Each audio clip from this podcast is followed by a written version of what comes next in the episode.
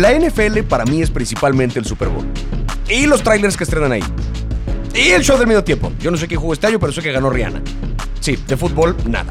Por eso hoy me acompañan Luis Obregón y el Chino López para hablar de El Mariscal, la nueva y exclusiva serie documental de Netflix donde nos adentramos en la vida personal y profesional de Patrick Mahomes, Kirk Cousins y Marcus Mariota.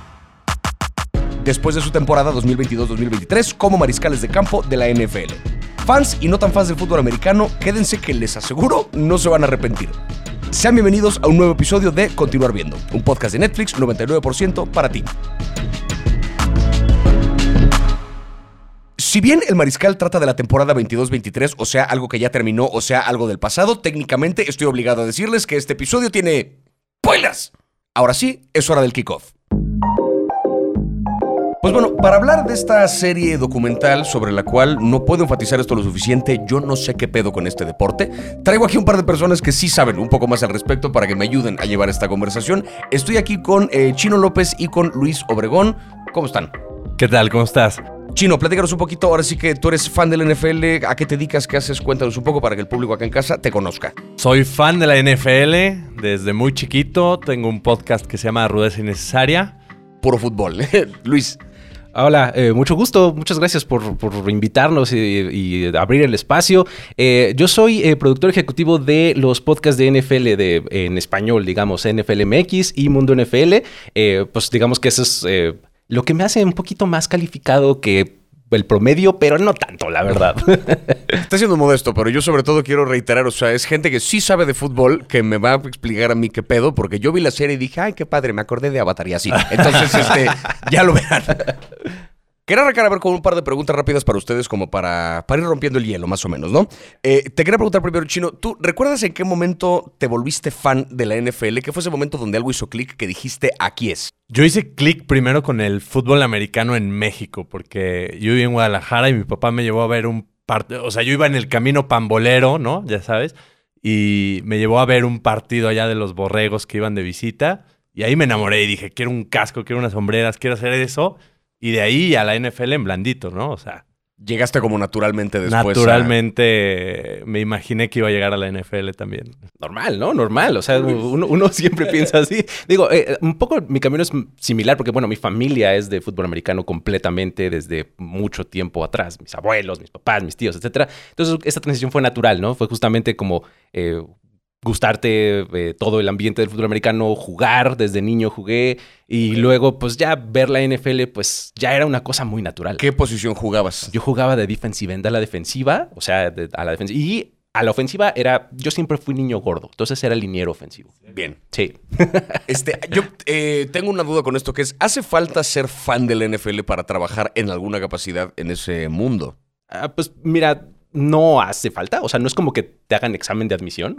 o sea, por lo menos a mí no me lo hicieron. Pero, este, pero te facilita muchísimo las cosas. O sea, pues digo, cuando te gusta algo, lo haces de manera natural. Eh, llevas como cierto hándicap, por favor. porque pienso luego en deportistas que a lo mejor son más fans de otro deporte que no es el que practican. Ah, o sea, sí, pienso, digo, alejándome de este deporte, pero pienso en Carlos Vela, ¿no? Que sabemos que es mucho más fan del básquetbol que del fútbol soccer. Y sin embargo, en su momento era una de las grandes promesas de la selección mexicana. Era buenísimo, exactamente. O sea, te- mira, mientras seas bueno para tu chamba, creo que no tienes que ser tan fan de la NFL. Claro. Pero, pues creo que ayuda muchísimo. Y finalmente, ¿a qué equipo le van? Yo soy titán de Tennessee, a mucha honra. Somos pocos aquí en México, pero enamorado al 100% y Yo, el amor por la estrella solitaria es una relación No tóxica, o sea, ser. los Dallas Cowboys. Una relación tóxica ahí que, que tengo con ellos desde los Muy 90s. Yo en algún momento decidí que yo le voy a los, este, a los Baltimore Ravens. ¿por qué? Bien. Porque se llaman así por el cuento de Edgar Allan Poe. Por Edgar Ah, Allan Poe, sí, sí, perfectamente, sí. exacto. Y Sí, lo dije, entiendo "Ay, muy bien. literatura. De eso Sí. sí sé un poquito. bueno, eh, pues entramos un poquito a hablar de este, de este documental que creo que eh, se, desta- se distingue un poquito de otros documentales sobre deporte porque no es precisamente sobre el deporte. Este documental, como les contaba al principio, es más bien como una especie de repaso por la historia, o más bien por la vida, de tres mariscales de campo que son figuras centrales en el, en el fútbol americano, que son Patrick Mahomes, eh, Marcus Mariota y Kirk Cousins.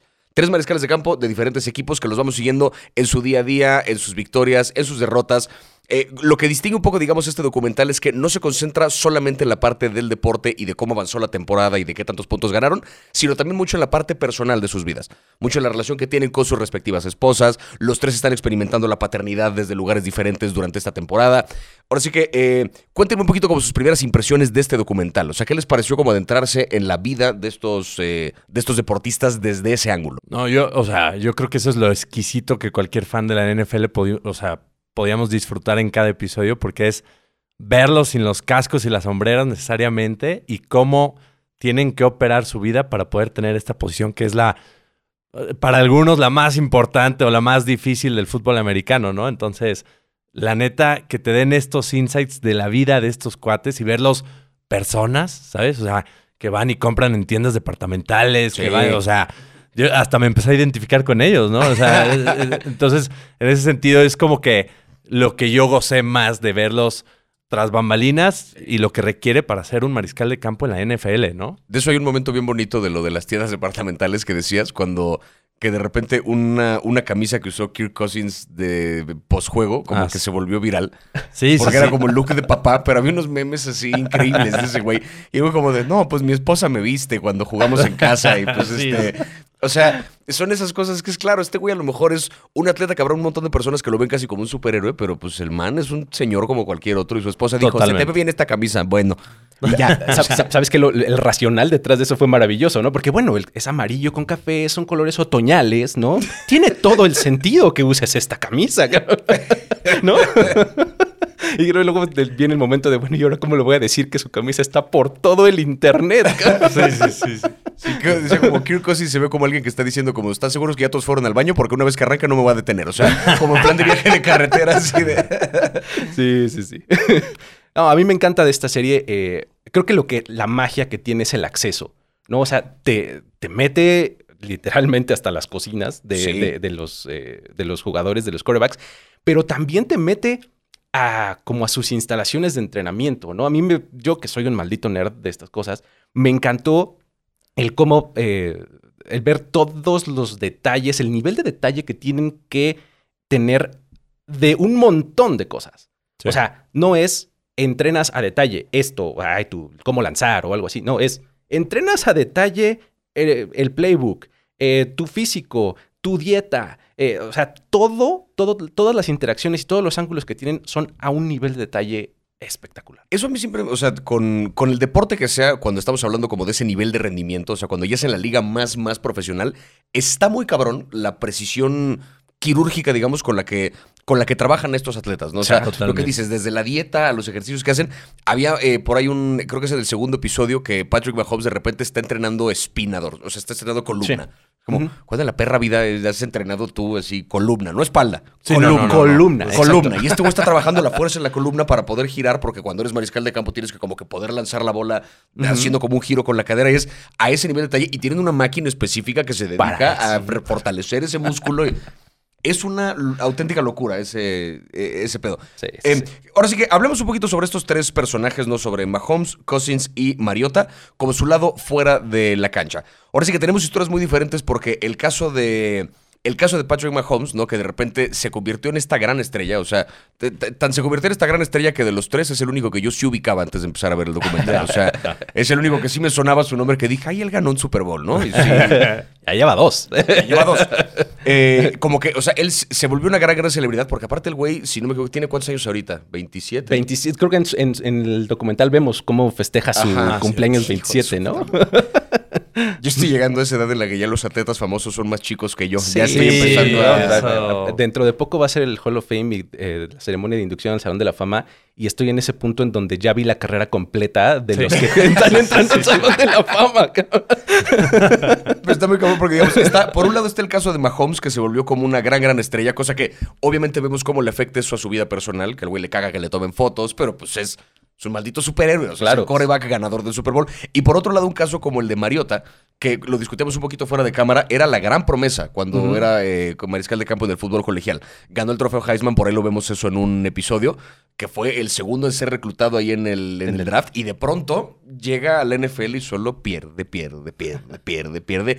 Hay como, o sea, ¿qué, qué tanto habían visto ustedes o cómo ven este, este asunto de el pedo salud mental? O sea, el rollo de cómo un atleta a, ese, a esos niveles lidia con una derrota. Porque no se trata solamente de los puntos que perdió tu equipo, se trata de lo que te llevas a tu casa. Sí, totalmente. O sea, a mí ver cómo los lleva a, a alguno de estos mariscales de campo dice, cuando empiezas a perder te vas a un lado muy oscuro, ¿no? Y entonces verlos ahí y ver también toda la red de contención y el nido que tienen que tener ahí listo para cuando llegan a su casa, después de una derrota, los puedan recibir y ellos descargarse y soltarse un poquito de esa presión. O sea, e- esa es impresionante, ¿no? Y sí, la salud mental, pues ahí vemos a Kirk Cousins con su terapeuta, nos filtran un poquito de, Sí. de su terapia y entonces, pues sí, ahí, están, has- hasta ellos emprenden a este viaje que es la, la- la salud mental, porque es una presión impresionante y sí creo que es la posición que más exposición tiene a toda esta presión mediática y, o sea, yo no tendría Twitter si fuera mariscal de campo, ¿no? No. O sea, ni de broma, cabrón. Ni de broma, ¿no? Sí, no, no mames. Es que estar lidiando con eso, ¿no? Porque por ahí este, mm, creo que era Cosis el que lo decía, que citaba una frase de, de Margaret Thatcher, Sí. que decía, si mis críticos me vieran caminar sobre agua, dirían que es porque no sé nadar. O sea, que es un, llega un punto que cuando ya, cuando ya se empeñaron en odiarte, no importa lo que hagas, van a encontrar motivos para hacerlo. Y cuando tienes ese nivel de exposición, mames. Cualquier cosa, o sea, na- de- aplica el ninguna les embona, ¿no? O sea, tal Exacto. cual. O sea, no hay nada que les embone, no la descae bien, ¿no? Sí. Que, eh, me- mencionaste ahorita un poquito lo de la red de contención. Un, eh, un, un rol importante que hay dentro de este documental tiene que ver con las esposas de estos tres personajes. Sí. Los tres están casados, cosa que eh, no me parece coincidencia porque yo creo que cuando eres un atleta a ese nivel, justamente vivir esta vida como de soltero en la locura y tal, Uh. te va a dar en la madre mentalmente, creo yo. Sí. O sea, como que me hace mucho más sentido que hay una familia a la cual regresas como para, a ver, no, necesito una red de apoyo, ¿no? Sí, Está- sí, sí. Pero los tres están casados y los tres como que eh, están viviendo la paternidad desde diferentes lugares. Mahomes ya tiene... eh, Tiene una niña. Tiene una niña, ¿no? Que Sí. no, es más chico que yo el güey, pero pues ya tiene una familia. Sí. Este, Cosis tiene un par de hijos también. Y luego Mariota lo vemos como justo durante la temporada su esposa está embarazada. Sí. ¿no? Ahora sí que eh, eh, ha- hablemos un poquito como del rol, digamos, que juegan las esposas de estos personajes en sus vidas. ¿No? El qué tanto eh, contienen. Hay un capítulo particular que le dedican a eso, justamente. Sí, a mí me parece fundamental porque eh, cada una de ellas tiene además una personalidad súper distinta a cada Sí. una de las tres esposas y justo a mí me parece que son como sus contactos en tierra, ¿me explico? O sea, Sí. son justamente las que les ayudan a como hacer la separación de ese es tu trabajo si eres ultra famoso y súper influyente en el mundo del deporte, pero acuérdate que acá pues hay que sacar a los perros a pasear y este hay que sacar la basura, La en la noche, ¿no? sí. O sea, básicamente eh, es como su contacto en tierra eh, para una vida normal, pero además también funcionan como este elemento de contención cuan- en, en los malos momentos, ¿no? Hay, hay un momento padrísimo cuando eliminan a, a los Vikings de playoffs, este, Kirk Cousins se sube a la camioneta y va platicando con su esposa del juego, de la derrota, ¿no? O sea, Sí. y, y cómo ella, eh, te das cuenta cómo está súper conectada con él. O sea, ya, este, aquí tengo que revelarme, yo terminé ultra fan de Kirk Cousins y de. Ju- y de Julie Cousins, su esposa. Sí. Me parece que son lo mejor de la serie y Estoy de acuerdo. Mi favorito terminó ¿En siendo serio? Porque como- Por es que supuesto. esto- Híjole. Es un, es un Sí, señor no sé, como es que, que- a mí me da mucha Que risa. rompa un plato, no rompe un plato, es Es perfecto. que es justamente vida. por eso. es justo, o sea, es como si Ned Flanders entrara, se volviera coreback. cabrón. Sí, sí, sí. O sea, puedo entenderlo, puedo entenderlo. se volviera coreback sin estar como tratando de convertir a la gente de su cuadra a una religión. O sea, Exacto, solamente es como una así. Ya quiero, ya quiero el ontol de Kirk Cousins. Tiene, una, tiene un lado oscuro ahí o algo que, que- Es que a mí me daba terror el güey hacía este recorrido por su casa y de repente, ay, el que la construyó aquí dejó un espacio para un trofeo. Que pues no lo tengo, pero bueno, ahí está. Y Pues es, un día voy a ganar, ¿no? es que es adorable ese señor, o sea. La, ver- verdad que del tema de las esposas, o sea, también ser ellas y verlos, o sea, porque viven los partidos igual como fans, pero además tiene todo el background de la chamba que le meten los cuates y el sacrificio que le meten para cumplir sus objetivos. Yo muchas veces me siento esposo de los Titanes de Tennessee, ¿no? O sea, no puedo imaginarme esa carga que ellas tienen eh, cuando saben todo este contexto que tienen detrás estos cuates. Aquí creo que eh, metes algo interesante, que es el, el qué tan responsable te sientes como fan de tu equipo. Uf. O sea, como que cuando Claro, eres un así eres- seguidor de empedernido de un equipo en particular, pues la sientes tuya la derrota, ¿no? O sea, por eso la, la expresión, ya hasta me acuerdo que Jerry Seinfeld tenía un chiste al respecto, esto de perdimos, no, no, no, ganamos, no, no ganamos, ellos ganaron, tú los viste, o sea, No. pero, pero no, o sea, yo creo que sí hay un, Claro. sí hay un rollo donde la cercanía como fan, pues es otra, ¿no? Este, Sí, so- a mí solo no me llega el cheque de, de la organización, pero yo hablo en plural y doy conferencias de prensa cada que termina un partido porque me siento igual, o sea. Sí, en primera persona siempre, ¿no? O sea, y, y, eh, lo mejor es cuando dices ganamos, pero perdieron. Exacto. Sí, sí, sí, sí, sí. Que generalmente es así. Exacto. Ah, pues perdieron así. me, me gustaría que hablemos un poquito más sobre, sobre la parte del deporte. Si bien acá seguramente nos estará escuchando gente que no son tan seguidores de la NFL, creo que habiendo visto este documental hay un montón de cosas que se pueden entender. Creo que todos hemos visto un Super Bowl alguna vez por lo menos. O sea, eso digamos, ya, ya desde ahí hay un acercamiento interesante con el deporte. Ahora sí que, eh, para darnos un poquito una idea, el fútbol americano es un deporte muy popular, pero a lo mejor no tenemos como idea claramente de qué tanto. ¿Podrán compartirnos algún par de estadísticas o datos como para darnos una idea de cuánta gente ve estos partidos en el mundo? Porque creo que es más de la que nos imaginamos. Es una locura, verdaderamente. Y, o sea, puedes pensar en la NFL como una cosa súper gringa. Y sí lo es. Sí. Pero cada vez es más un fenómeno global. O sea, para decir algunos datitos rápidos, o sea, casi el 70% de las personas de 8 años o más son aficionadas a la NFL en Estados Unidos. 70% madres. Imagínate, eso, o sea, eso es tres veces mayor que cualquier otra liga, ¿no? O sea, es una locura. Ahora, el promedio de audiencia, que es lo que decías, ¿no? ¿Cuánta gente ve esto? Un partido normal tiene 16.5 millones de personas viéndolo. O sea, Cualquier partido. ¿cuál- oh, sí, uno de las Patito, 12 del día, este, el partido de entre dos equipos malos, 16.5 millones de personas viéndolo. O sea, eso es mucho más que playoffs o incluso finales de otras ligas deportivas. O sea, las finales de la NBA, eh, la Serie Mundial, etcétera. A veces quisieran tener esas- esos niveles de audiencia, ¿no? Está muy Sí, impresionante. sobre todo sé que la NBA sé que es una liga relativamente nueva con respecto de pronto a la NFL. O sea, sí, sí es una liga, no, no le ha logrado competir en su historia. Es muy popular, Sí, pero es- no le ha logrado competir jamás en números. O sea, Sí, sí, sí. O sea, por ejemplo, el hecho de que sepas que los 34 programas de televisión más vistos en el 2022 fueron partidos de NFL, o sea, es una locura, ¿no? Eh, y digo, esto es en Estados Unidos. Ahora, Claro. si lo quieres llevar a el resto del mundo, esto es cada vez más importante. Por ejemplo, para hablar de México y Latinoamérica, los dos mercados en donde hay más afición, de acuerdo con la misma NFL, es México y Brasil. Hay 39.6 en México y 38.3 en Brasil. O sea, son números que, que además están creciendo, claro. ¿no? O sea, está bien interesante y, pues bueno, tiene elementos como eh, o, o justificaciones eh, bastante bien cimentadas, ¿no? Eso, O sea, hay, hay algo curioso ahí que es que me lo ha contado más de una persona que viene de algún otro país de Latinoamérica y que llega a vivir a México, que sí le llama la atención lo. El- como el nivel de fanatismo que hay por el americano. O sea, Claro. este rollo de juntarse de repente en domingo a ver un partido, ni siquiera te digo un Super Bowl. Juntarse a ver un partido de la liga porque estamos en playoffs o lo que sea, decían, real, o sea, esto se juntan a ver el americano y a comer alitas y. O sea, ¿qué, qué es esta? es- Esto, no estamos en Estados Unidos. Es como, Exacto. no, pero esto es parte de. O sea, Exacto. uno come alitas y toma cerveza y ve Eh, partido. Eso, platica y tiene de fondo el juego, ¿no? Sí, sí, sí, sí, o sea, eso ocurre aquí, muy seguido. Sí, sí, sí. Digo, ah, eh, y eso tiene mucho que ver con, con la- las transmisiones por televisión. Sí. Los juegos se transmiten en más de 180 países Claro. alrededor del mundo. ¿no? Entonces la penetración que tiene está bien interesante y además la NFL se ha preocupado por llevar su producto a diferentes mercados. O sea, eh, tiene una serie de juegos internacionales, por ejemplo. Se juegan partidos de temporada regular en Londres, por ejemplo, Mm. desde hace más de 10 años. Eh, En México, el partido en México pues, es una cosa que es un súper éxito. Claro. ¿no? Cada que, cada que se hace. Eh, y lo ahora está entrando a la ecuación Alemania.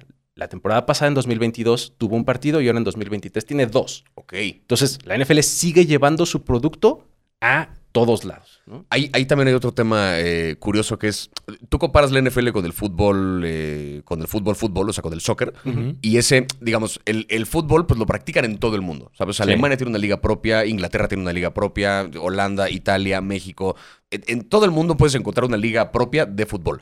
Por lo mismo, creo yo, de pronto, un partido estándar, decir un partido cualquiera entre el Real Madrid y el Barcelona, esos números también son una cosa de locura, porque lo ven en todo Claro. el planeta porque como que son aficionados al mismo deporte. Ajá. Lo curioso con la NFL es que no es que sea tan popular que haya una liga local de, de fútbol americano en México, por ejemplo. La hay, ¿no? Y a nivel Sí colegial y Sí, tal, sí. pero, pero no es la que se consume. O sea, lo que es curioso es que así como en Italia consume la liga italiana de fútbol y en Alemania la liga alemana y demás, es muy chistoso que en el mundo se consume la NFL. La de Estados O sea, Unidos. Es la sí. misma liga de Ajá. Estados Unidos la que están viendo el resto del planeta. Eh, a nivel de marketing es una cosa, o sea, es una marca. Imagínate. Es una marca muy cabrona. Imagínate cómo le haces en Europa para ver el Super Bowl que se transmite, o sea, que es a las 5 o 6 de la tarde Sí. en América. ¿No? O sea, Hay que madrugar. Exacto, ¿no? Y digo, tiene mucho que ver esto que dices de, de las ligas y demás. El- la NFL tiene una iniciativa que se llama International Player Pathway, que es como un sistema de reclutamiento para encontrar talento de jugadores de diferentes países Oh. y llevarlos a la NFL. Ahorita hay tres estandartes muy claros para Latinoamérica. Está Isaac Alarcón, que es egresado del TEC de Monterrey y juega en los Cowboys. Está Alfredo Gutiérrez, que también es del mismo equipo, del, hasta jugaba en el, en el mismo equipo y él se fue a los 49ers. Y hay un chileno que se llama Samis Reyes, que llegó a Washington y ahorita está en Jacksonville. Ok. Son esos tres eh, jugadores que, pues como que la NFL está buscando talento en todo el mundo y obviamente le sirve para acercar su producto Claro. a otros mercados. ¿no? Claro. Sí, sí, sí. Sí, que aquí, em, ahora sí que me gustaría que le entráramos un poquito al rollo ya particular de la figura del mariscal de campo. Que ahora sí que no es casualidad que el documental se llame El Mariscal, no es casualidad que sigamos a tres corebacks a lo largo de una temporada completa. Eh, o sea, yo tenía claro que era como una suerte, ¿cómo decirlo? Yo tenía esta imagen de que era como el capitán del equipo. O sea, me quedaba claro que era como una suerte de líder. No, yo genuinamente no tenía idea de lo crucial que era la figura y por lo mismo el nivel de presión que recibe Sí. dentro del deporte. O sea, ahora sí que cuéntenme un poquito sobre el rol del mariscal y por qué tiene este nivel de presión, por qué tiene este, como este nivel, digamos, de importancia tan por encima del resto de los jugadores. Yo creo que son directores de orquesta, o sea, son los directores de operación y son, pues ya lo ves, ¿no? Son las personas que se tienen que saber la chamba que tiene que hacer cada quien y además, pues la responsabilidad de que en cada jugada el balón pasa por ellos, ¿no? Claro. El- la, la figura del mariscal de campo también en el, en el cliché, pues se ha construido con, con muchos atributos ahí que les exigen tener como liderazgo, como- porque al final, cuando un partido no va bien, al que voltean a ver y a los ojos que quieren ver eh, al, al mandar una jugada es al mariscal de campo y con una seguridad, ¿no? Entonces, sí, definitivamente hay una presión y no es nada más echarte para atrás y lanzar el balón, o sea, tú ya lo viste, ¿no? Sí. ¿Cuántos madrazos les ponen Ah, sí. en un partido? O sea, y, y- y- y- y cuates pesaditos, ¿no? O sea, gente que le mete a la quesadilla, les caen encima con todo el peso. Entonces, sí, la figura del mariscal de campo es de mucho estudio. Ahí se ve a Kirk Cousins, además, entrenando su memoria con un proceso que yo nunca había visto, pero me hubiera servido en mi vida. Eh, entonces, es demasiada presión y son los directores de la orquesta del fútbol americano, al menos de la ofensiva, ¿no? Sí, y, y sabes que tienes. eh, hace muy bien la serie en señalar ese hecho, o sea, de, de la importancia que tiene el quarterback, de lo determinante que puede ser, y lo, lo- lo retrata muy bien Kirk Cousins desde el inicio, cuando le está leyendo a su hijo. Este, le, le dice algo así como: eh, una lesión en la posición de quarterback eh, puede hundir la temporada de un equipo. Es totalmente cierto. Ahora, una vez que dimensionas eso, du- durante toda la serie, en diferentes momentos, también te das cuenta de que el fútbol americano es un deporte completamente de equipo. Porque sí, pues ellos son muy importantes, pero a ver quién metió el gol de campo y quién causó el fumble a los Jacksonville Jaguars. Claro. Y no, me, me explico, o sea, Sí. son, son eh, piezas fundamentales, muy importantes, pero que al mismo tiempo no dejan de depender de los otros 10 que están en el campo al mismo tiempo y los otros 11 de la, de la defensiva. ¿no? Sí, que, o sea, digamos, es, es la figura que reparte, entonces, o sea, es la figura central, pero necesita ver a alguien a quien repartirlo. Sí. Exactamente. Y hay, y hay de figuras a figuras. Todos conocemos a Tom Brady, que es. Sí. eh, pues prácticamente el mejor de los tiempos para, para muchos. Y ese cuate sí decían, no importaba que llegara si hubiera un equipo de puros maletas, ponlo así. Solo con llegar ya levantan la mentalidad y la exigencia que ponen en la organización. Entonces, yo creo que por eso también empiezan a exigirse tanto ellos mismos para contagiar eso en los equipos, ¿no? Es que está cabrón, o sea, yo pienso, digamos, el caso como de, de Mahomes, que pues está, es muy morro y de repente eres el líder del equipo, ¿sabes? O sea, eres el que está como dando indicaciones, mandando para acá, para allá. Y aparte con la responsabilidad de decir eso, ¿no? O sea, si las cosas salen bien, es gracias al equipo. Si las cosas salen mal, es gracias a ti. Tú la regaste. Totalmente. Exacto. Es un poco ese pedo. Ahí, eh, me, me llama la atención esto y digo, quisiera no, no quisiera brincarme esta parte que tiene que ver con el draft, con el tema del draft, que es, vimos un poco en la serie, ¿no? Los momentos donde fueron como convocados a sus respectivos equipos estos jugadores. Yo tengo entendido, corríjanme si me equivoco, que lo que ocurre es que en cada temporada, digamos que el equipo al que peor le fue en una temporada es el que tiene como el primer pick del draft. O sea, el equipo que más culero le fue es el primero que tiene chance de decir, yo quiero este jugador universitario, como para un poco equilibrar la balanza, ¿no? Yo tengo el primer chance de agarrar al más chingón para llevármelo a mi equipo. Si es más o menos así, Definitivamente. Tal cual es así. O sea, es como si estuvieras este, en, jugando una cascarita en la calle y de repente llegan otros 10, 15, 20 que quieren jugar. En vez de hacer otro equipo, los formas y dices, a ver, intégrense a los que ya están. ok. ¿No? Entonces, pero como tú eres el más malo, pues tienes chance de elegir primero y el que gana el Super Bowl elige al último. Y todo esto del talento que eh, es egresado de las universidades de Estados Unidos. Ok, Básicamente. ok. Ujú. Ahí, eh, ahora sí que. em, no sé si, si, si estuvieron, digo, lo vimos ahorita un poco en el documental. ¿Hace cuántos años más o menos fueron reclutados estos jugadores? Eh, Mariota es de 2015, eh, Kirk Cousins es de 2012 y Patrick Mahomes de 2017. ¿Hubo algún caso así que les sorprendiera de no mames que agarraron a este güey? O sea, como que alguna que les llamara. Sí, el de, el de el de Cous- Kiss- Kirk Cousins, Kirk ¿no? Cousins es, es eso, porque en 2012, eh, en, en ese momento los Redskins, cuando se llamaban así, este, toman en, el, en la segunda selección global al que era su coreback en ese momento franquicia, que era Robert Griffin, ¿no? Y dos rondas más tarde, en la cuarta ronda, toman a Kirk Cousins. Ah, ¿verdad? Que es otro coreback y que es como de, o sea, ya están agarrando un suplente. Así de. Ajá, o sea, como que no te lo explicabas. Y digo, ahí pues ya la vida sucede, este, Robert Griffin se lesiona y Kirk Cousins acaba como el titular y convirtiéndose en lo que es hoy. Ok. Wow. a mí hay una. eh, eh, ah, hubo una cosa particular que me, me gustó del caso de, de Mahomes cuando cuentan su historia. Que es, digo, hoy lo conocemos ya como un coreback exitosísimo y ganador de Super Bowl y demás. Pero que el güey no venía del fútbol americano. O sea, que el güey hablaba de cómo se formó mucho en el béisbol. Totalmente. Y hablaba de las virtudes que eso suponía, porque tú ves la forma en la que él pasa, y entonces de pronto la forma en la que gira la cadera, la, la fuerza que tiene la columna, que decían es que este güey puede dar una vuelta eh, con no sé qué déficit de fuerza, que es nada. O sea, como que es un güey que puede batear y que puede pichar y que sabe jugar béisbol, vaya. Entonces solo es un mariscal particularmente habilidoso porque puede hacia unos pases donde como que no está volteando a ver la bola como si estuviera haciendo un Sí. double play. Una cosa, yo por ejemplo me acordaba, porque de nuevo estos son mis referentes, yo no sé de deporte, pero yo me acordaba de Avatar, de la leyenda de Aang. No sé si vieron esa Claro. serie en algún momento, Sí, pero sí. Hay una parte en la que el tío Airo, que es de la Nación del Fuego, le enseña a su sobrino, que también es de la Nación del Fuego, una técnica de cómo desviar un rayo. Si te dispara un rayo, puede serlo así. Y le explica, yo esta técnica la aprendí estudiando a los maestros de agua. O sea, le dice, cuando dice, para ser verdaderamente sabio en este pedo, tienes que estudiar lo que hacen las otras naciones. Entonces, a pesar de que yo soy maestro de fuego, estudié a los maestros de agua para hacer esta técnica. Eso es Patrick Mahomes, ¿sabes? Totalmente. se fue a la nación del agua a estudiar béisbol para luego regresar a la nación del fuego a ser un mariscal de campo que tiene, o sea, coño, tiene 27 años y ya ganó dos Super Bowls. Sí. Eh, eso vuelve no es, estar- no es casualidad. Eso está exquisito de la serie porque nos enseñan a Patrick Mahomes, que es el mejor de la liga ahorita, y, y te explican esas virtudes que tiene. Normalmente un entrenador le diría a los corebacks que no tiren así, que no tiren cruzado, que no tiren este contracorriente, ¿no? Ponle así. Eh, y Patrick Mahomes hay que dejarlo porque ese cuate sí está desarrollado, como dijiste, con, con el rayo. Fue a aprender ahí. Sí. O sea, es diferente. Es una cosa de locura. De los tres, ahora sí que, más allá, digo, ya habíamos hablado de cómo Kirk Cousins es el que nos cae más padre, porque qué A ustedes. fantástico a nosotros. ¿A ti cuál es el que mejor te cae de los tres? A mí, honestamente, Mahomes, eh, digo, además de lo extraordinario, creo que es un cuate que auténticamente tiene esto que nos alimenta un montón a los fans, que es la parte heroica, la parte como de resiliencia. Mm.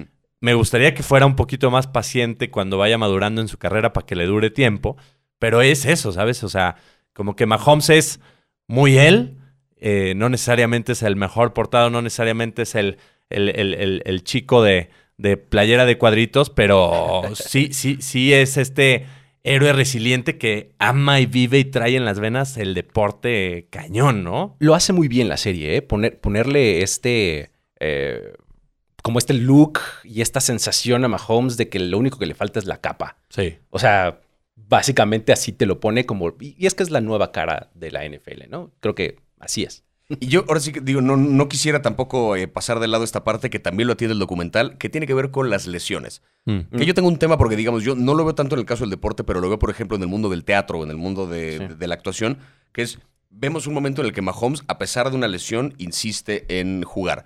Tú ahorita mencionabas como justo esta cualidad heroica que tiene, que es un güey resiliente, que tiene el deporte en las venas.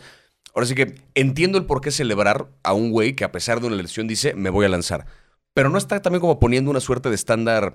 O sea, el rollo de, carnal, te estás lastimado, descansa. O Sí. sea, deja que tu cuerpo se recupere porque pues te estás dando un ejemplo que no sé si necesariamente es el más valioso, ¿sabes? O sea, un actor que se sube, eh, y no voy a mencionar nombres porque yo no sé qué pedo, pero que se sube con una pierna rota al escenario en una pinche patineta y la gente le aplaude. Es como, no, perdón, o sea, No lo para eso hay suplentes. E- Eso de rómpete una pierna ese es figurado, ¿no? Ajá, exactamente. Entonces, yo no sé, ¿cómo, cómo perciben ustedes este pedo? O sea, ¿sí creen que se ve en general como algo heroico, digamos, cuando un jugador, a pesar de una lesión, se mete al campo?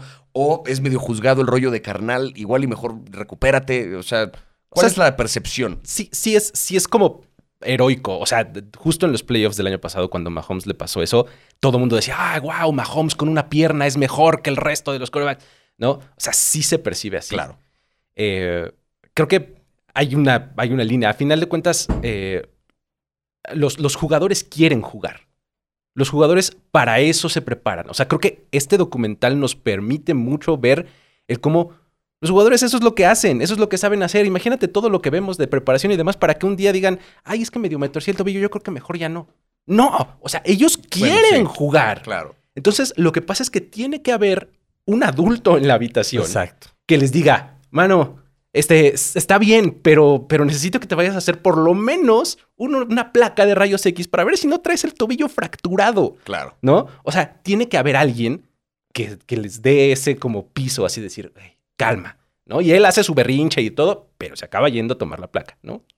Sí, son mentes muy distintas las de un deportista por lo, lo que hemos hablado, ¿no? El nivel de presión que, que tienen encima, la cantidad de gente que depende de ellos, ¿no? O sea, fans del equipo, directivos del equipo, el propio equipo.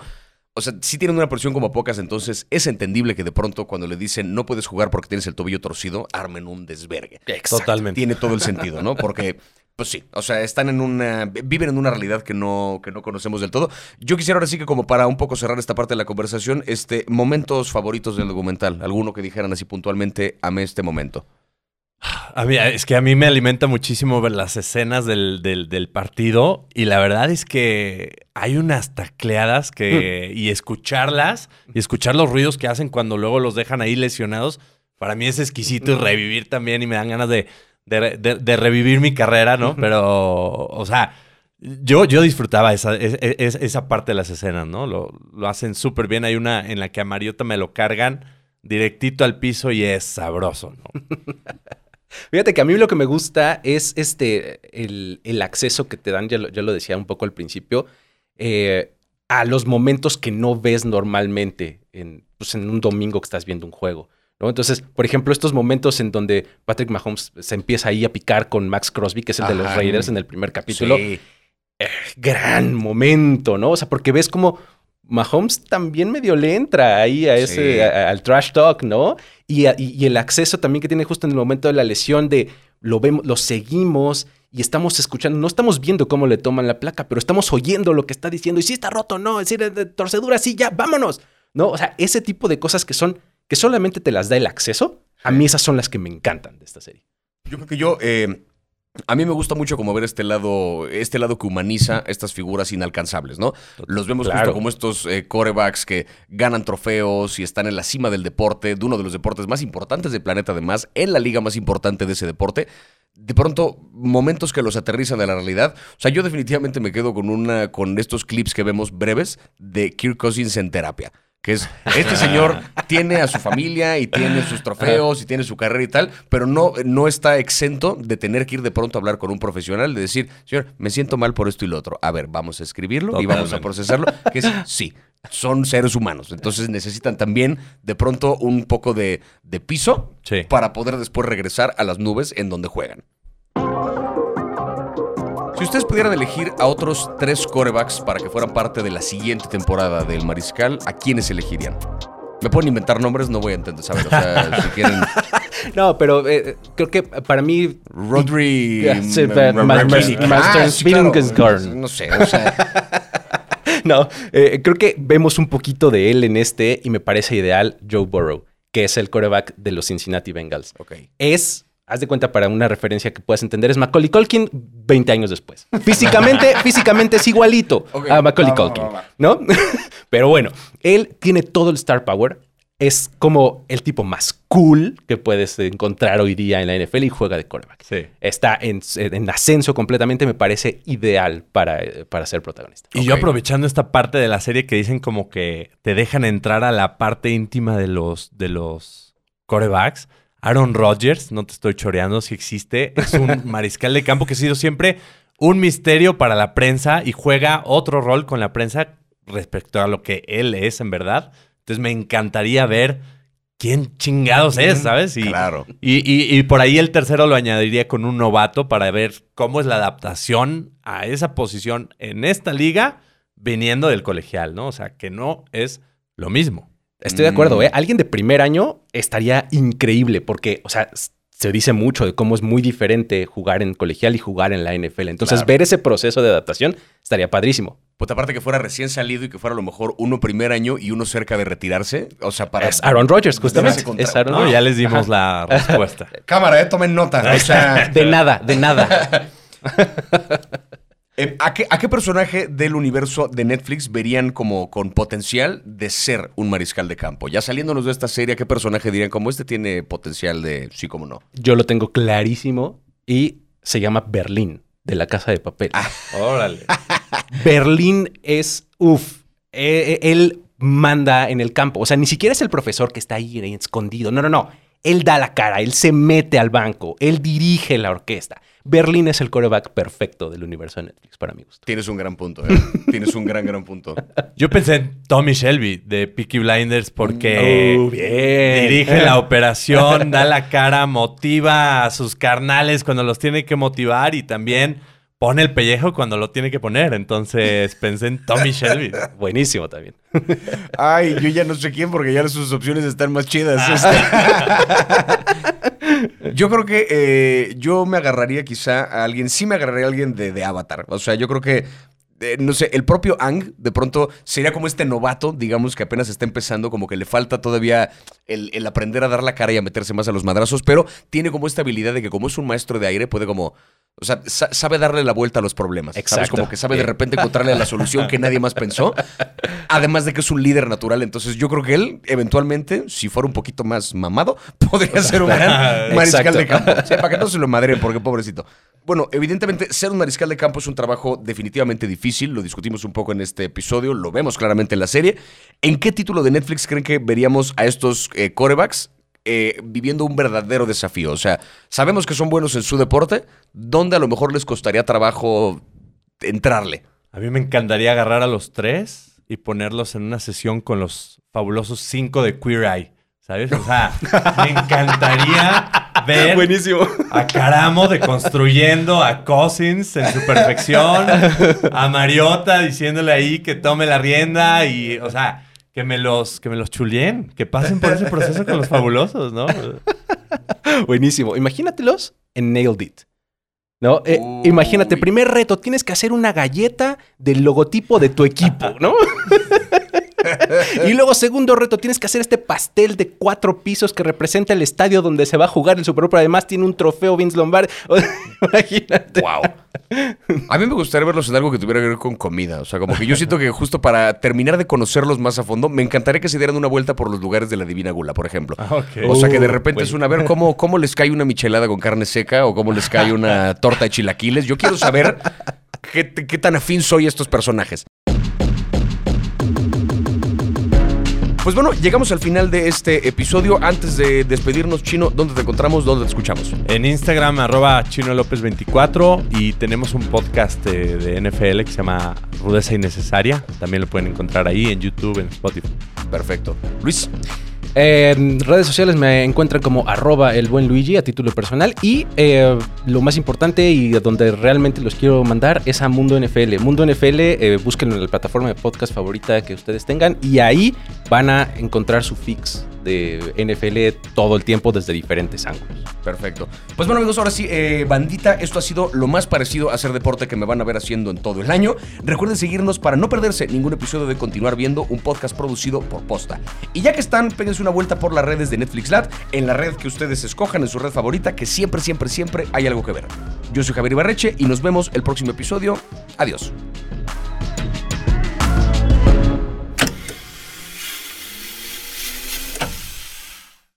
¿Sigues ahí? Si te quedaste con más ganas de fútbol americano, de otra dosis extra de NFL, ahí te van un par de recomendaciones del catálogo de Netflix que no te puedes perder. La de Tour de Francia en el corazón del pelotón, exquisita serie. Esta sí te explica un poco más de cómo funciona el deporte del ciclismo y que es un deporte en equipo, eso es lo que probablemente nos sorprende a todos. Si Drive to Survive ya nos había dado adrenalina con motor, ahora nos la dio con el ciclismo. Yo les quiero recomendar Audible. Audible es un mini documental de un equipo de fútbol americano que está integrado por gente sorda. Es una verdadera maravilla. Estuvo incluso nominado para el premio Oscar. Realmente se los recomiendo. Lo encuentran ah, obviamente en Netflix. Y finalmente yo les quiero recomendar El asesino oculto en la mente de Aaron Hernández. Yo que, o sea, no soy tan tan fan del fútbol, pero sí mucho del true crime. Esta, este documental, a través de entrevistas con amigos, jugadores y con expertos, nos cuenta un poco el cómo Aaron Hernández pasó de ser una gran estrella de la NFL a ser un asesino convicto. Crimen real y fútbol americano, ¿qué más quieren?